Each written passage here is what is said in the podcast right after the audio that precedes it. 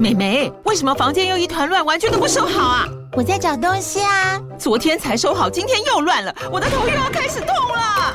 妈咪，我是在找虎标白色万金油啦。阿妈都说头痛擦这个很有效，薄荷凉凉的，可以帮忙舒缓哦。妈咪，爱老虎油。哎呦，今天怎么这么乖呀？很内行哦，还知道要用这瓶百年老字号的。虎标在手，全家神队友。全台各大药局、屈臣氏、康氏美皆有贩售。卫署成字字第零一五七零二号，北市卫药广自治第一一三零四零二三四号。使用前请详阅说明书、警语及注意事项。耐用、CP 值高的背包品牌 JanSport 是许多七八年级生大学时期的必备单品。如今，它传出结束在台湾的代理销售。这个品牌从登山背包起家，成为校园热门配件，甚至一度坐拥世界上最大厚背包制造商的头衔，更与北脸 Timberland 变成同一集团底下的品牌。但它为什么要推出台湾？原来去年母公司就有类似的迹象了。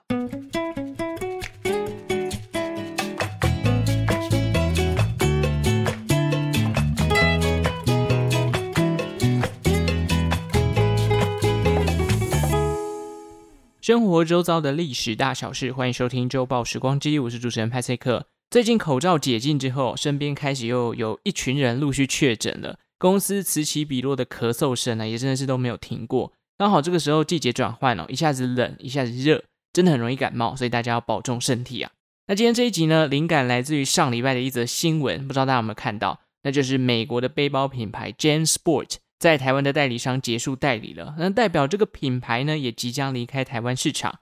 说到这个品牌哦，相信大家应该也不算陌生，至少七八年级的人应该都有印象。以前大学校园就很常看到有人在背啊，或者是高中生假日出去玩啊，跟朋友聚会。也会出现 JanSport 或者是其他像 Airwalk 啊、Outdoor 这三个牌子，只是这几年在台湾真的好像越来越少看到它了。加上平价的包包选择性也越来越多嘛，结果上礼拜就传出它跟台湾市场 say goodbye 了。今天这一集呢，我们就来认识一下这个曾经是全世界最大的背包制造商吧。在正式进入主题之前呢，别忘了追踪周报时光机的 IG 哦，连结就在下方的资讯栏。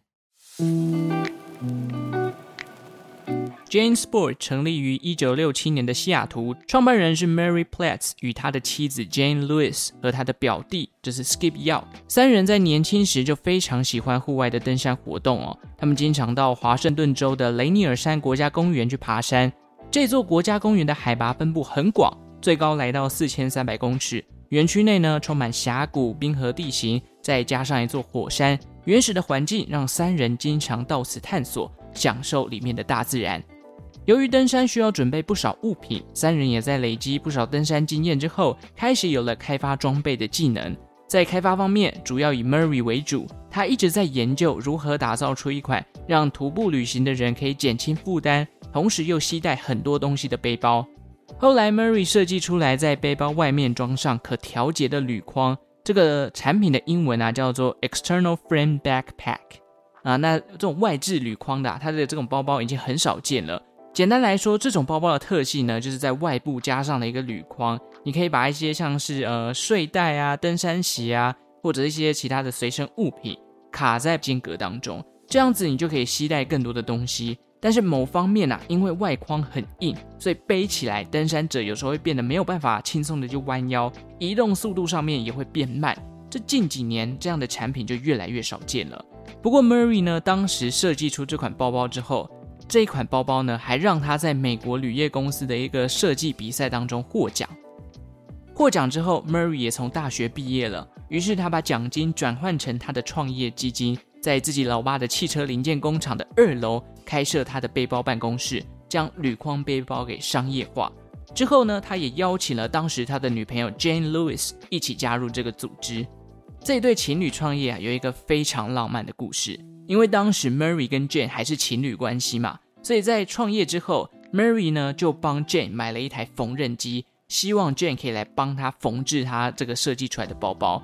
那 Murray 在告诉 Jane 这个计划之后呢，他也告诉他，诶，如果你愿意跟我一起创业的话，我会以你的名字来命名这间公司。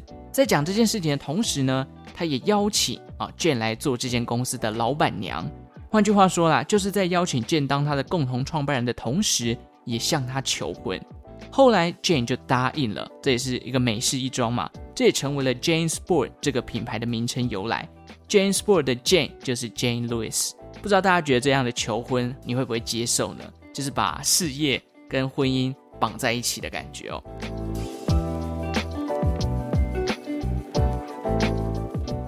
随着 Jane Sport 的成立，Murray 也开始负责设计。那因为他爸是做这个汽车零件工厂的嘛，所以这个铝框的裁切啊、加工就由他爸来负责。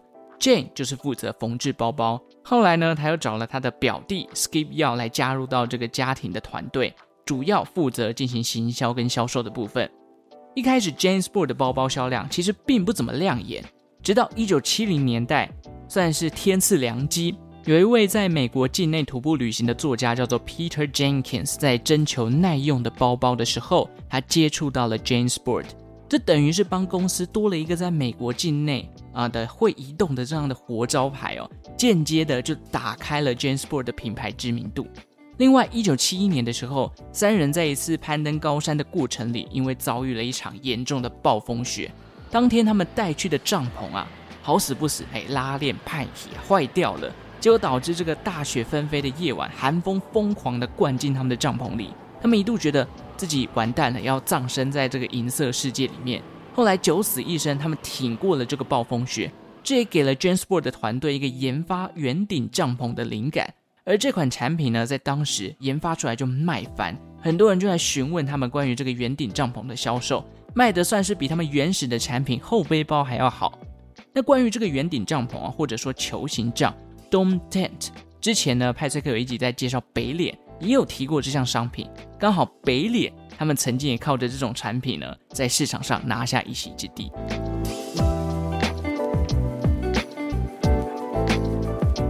一九七二年的时候呢，三人还把自己最爱攀爬这个雷尼尔山国家公园作为他们的行销管道。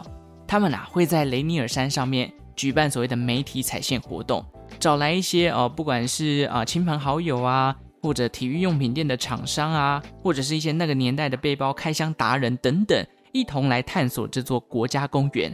那在大家有志一同的旅行当中啊，哎，大家可以去啊互相的交流，同时也能够推销 JanSport 的包包，甚至上山去测试一下他们的性能，一举数得。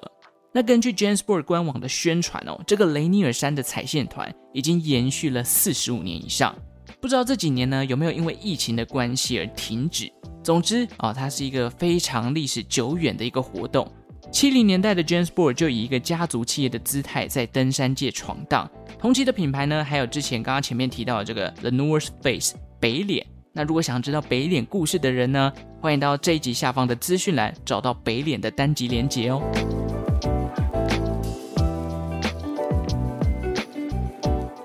除了销售给登山客之外呢，一九七零年代后期啊，Jane Sport 也渐渐开拓了另一个市场，那就是校园。由于多次的媒体踩线团，让他们认识到了一些不错的厂商，甚至有不少的采购商啊，跟 Jane Sport 建议他们可以把市场做大，不要只有 focus 在登山上面。还有一些在这个布料上的材质，也提供了这个 JanSport 他们一些意见。后来 JanSport 就采纳了采购商的意见。最终呢，他们就开发出了防水布搭配底部为鸡皮的后背包，误打误撞就让这款包包在校园里面变成当红炸子鸡了。当时这款包包不仅可以帮助学生把厚重的书本丢进包里，也不会有那种可能会落地的一些状况产生哦。加上因为它有防水布嘛，有防泼水的性能，雨天也不用担心说啊书本被弄湿啊等等。这个风靡校园的背包啊，叫做 Super Break。就是那个我们最常在路上看到人家背的经典款 Jane Sport 的样子。一九八零年代，Super Break 的销量超越了他们当初研发的登山包，营收大部分呢也都变成来自于 Super Break 这个款式。可是哦，好景不长啊，原本应该要创一个事业的高峰，但是进入一九八零年代，这个原本美好的家族企业就开始发生了变化。原来 Murray 的父亲啊，在一九七零年代末期去世了，同时因为他们的事业越做越大。Murray 跟 Jane 的关系也不再像以往那么紧密，两人呢可能一下子因为公事，一下子又因为私事而吵架，争吵不断，甚至还会波及到负责销售的 Skip 药身上。到了1982年啊，这段关系进入了冰点，在 Mary 的离婚申请下呢，两人的关系就结束了。他们离婚，同时 Mary 也离开了 JanSport，只留下了 Skip 跟 Jane 继续经营着。那 Jane 后来因为这个跟 Mary 有这个小孩嘛，那他拿到了抚养权，所以他把重心逐渐的转移到小孩，品牌的大权就落到了 Skip 身上。只能说夫妻共同经营哦，好像也很容易出现这样的问题。尤其当年 Mary 还在邀请 Jane 担任共同创办人的情况下，跟他求婚呢，这感觉就有点公司没有办法完全分明的表现啊。大家觉得情侣创业或者是夫妻创业最重要的这个重点是什么？我觉得应该就是公私分明啦。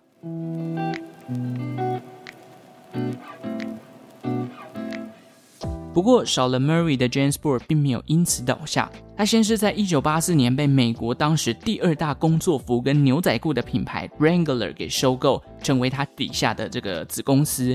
随后呢，一九八六年 Wrangler 这个品牌又被另外一个更大的品牌 VF Corporation 威富集团完全收购。我们之前曾经介绍过 Levi's 的牛仔裤嘛，当年这个威富集团啊，之所以买下 Wrangler，某种程度呢，就是要跟 Levi's 这个大型的牛仔裤品牌对抗。说实话，JanSport 在 Mary 离开之后，似乎发展得更为精彩。加上 Skip 啊，依旧透过他非常热爱登山活动来行销自家品牌。一九八四年呢，他登上了圣母峰，后续他也致力于推广山林旅游文化跟保育活动。因此，JanSport 被收购之后呢，Skip 尔一直担任该品牌的负责人，他有更大的权力去致力于发展品牌的这个呃亮点。加上因为被这么大的集团威富集团给收购嘛。所以也有行销资源呢，又有经费，也有预算，所以 JanSport 在这个时候呢就开始大红大紫。而 Jane 担任这个设计总监啊，也为该品牌注入了不少的这个流行风格。品牌呢也持续的为学生们提供耐用的后背包。到了两千零五年，Jane Lewis 就退休了，而 Skip 也在两年后出版了一本书，分享自己的登山体验啊、山林旅游的一些心得，以及有关于经营 JanSport 的一些想法。二零一零年的时候，Skip Yao 也退休了。不过，他们研发出来的 JanSport 依旧在世界上发光发热。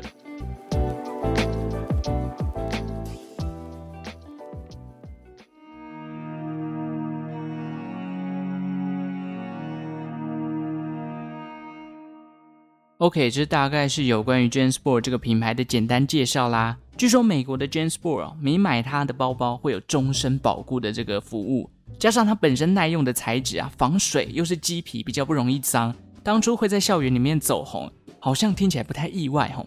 毕竟学生没什么钱，但是买这款包包，第一个耐用，第二个坏了公司又有保固可以帮你修好，加上款式又多，还有不同的图案，要 CP 值有 CP 值，要展现个人风格，诶，也可以。再来说一下 JanSport 的母公司这个 VF Corporation 威富集团，相信可能有些听众有印象，没有错。威富集团其实也是北脸的母公司，这两个一九七零年代在登山界的知名品牌啊，现在都变成威富旗下的商品。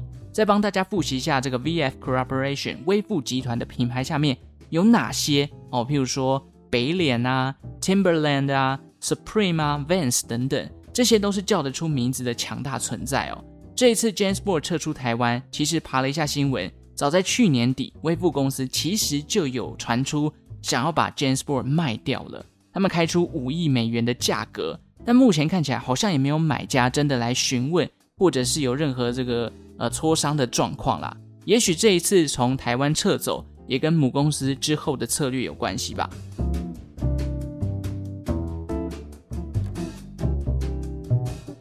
老实说啦，JanSport 的能见度真的越来越低了。我觉得是因为后背包在近几年的流行程度真的大减。现在都追求小废包啊，或者是方形包等等，已经很少在路上看到背后背包的人。加上威富公司去年的营运状况似乎都蛮惨的哦，会有品牌整顿好像也不太意外。上礼拜呢，我在 IG 有办一个 QA 活动，结果出来的品牌啊，像什么小 CK 啊、Supreme 啊、北脸、无印良品等等，原来现在大学生都喜欢这种类型的包包，或者我看 Dcar 好像打球就是背束口袋。文青就是拿帆布包哦，曾经的校园热门款呢，已经不再是 JanSport 的天下了。时代的眼泪啦，至于会不会有其他代理商承接台湾的 JanSport 业务，我个人呢觉得不是那么容易，毕竟它的销售量可能已经不是十年前那种非常厉害的水准了。好，以上就是这一集的内容啦，最后来分享几个这一拜的表单回馈。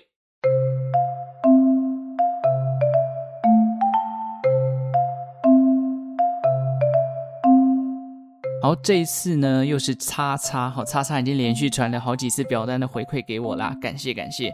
这边也呼吁大家也可以多传表单给我，我在节目里面呢都会跟大家分享。这次叉叉说，呃，非常的好听，超级喜欢，希望能跟吃屎合作。谢谢叉叉的超级喜欢。至于跟吃屎合作的部分哦，我看他们最近好像停更一段时间了，Apple Podcast 那边的评论也都在敲碗说叫他们赶快复更。其实我个人也蛮希望有合作的机会啦。诶，或许叉叉你可以。帮我到吃屎那边就跟他们敲碗，说跟周报时光机合作一下，哎，这个感觉还蛮好的哦。不过叉叉，你也可以叫你的朋友，然后一起来收听周报时光机啦。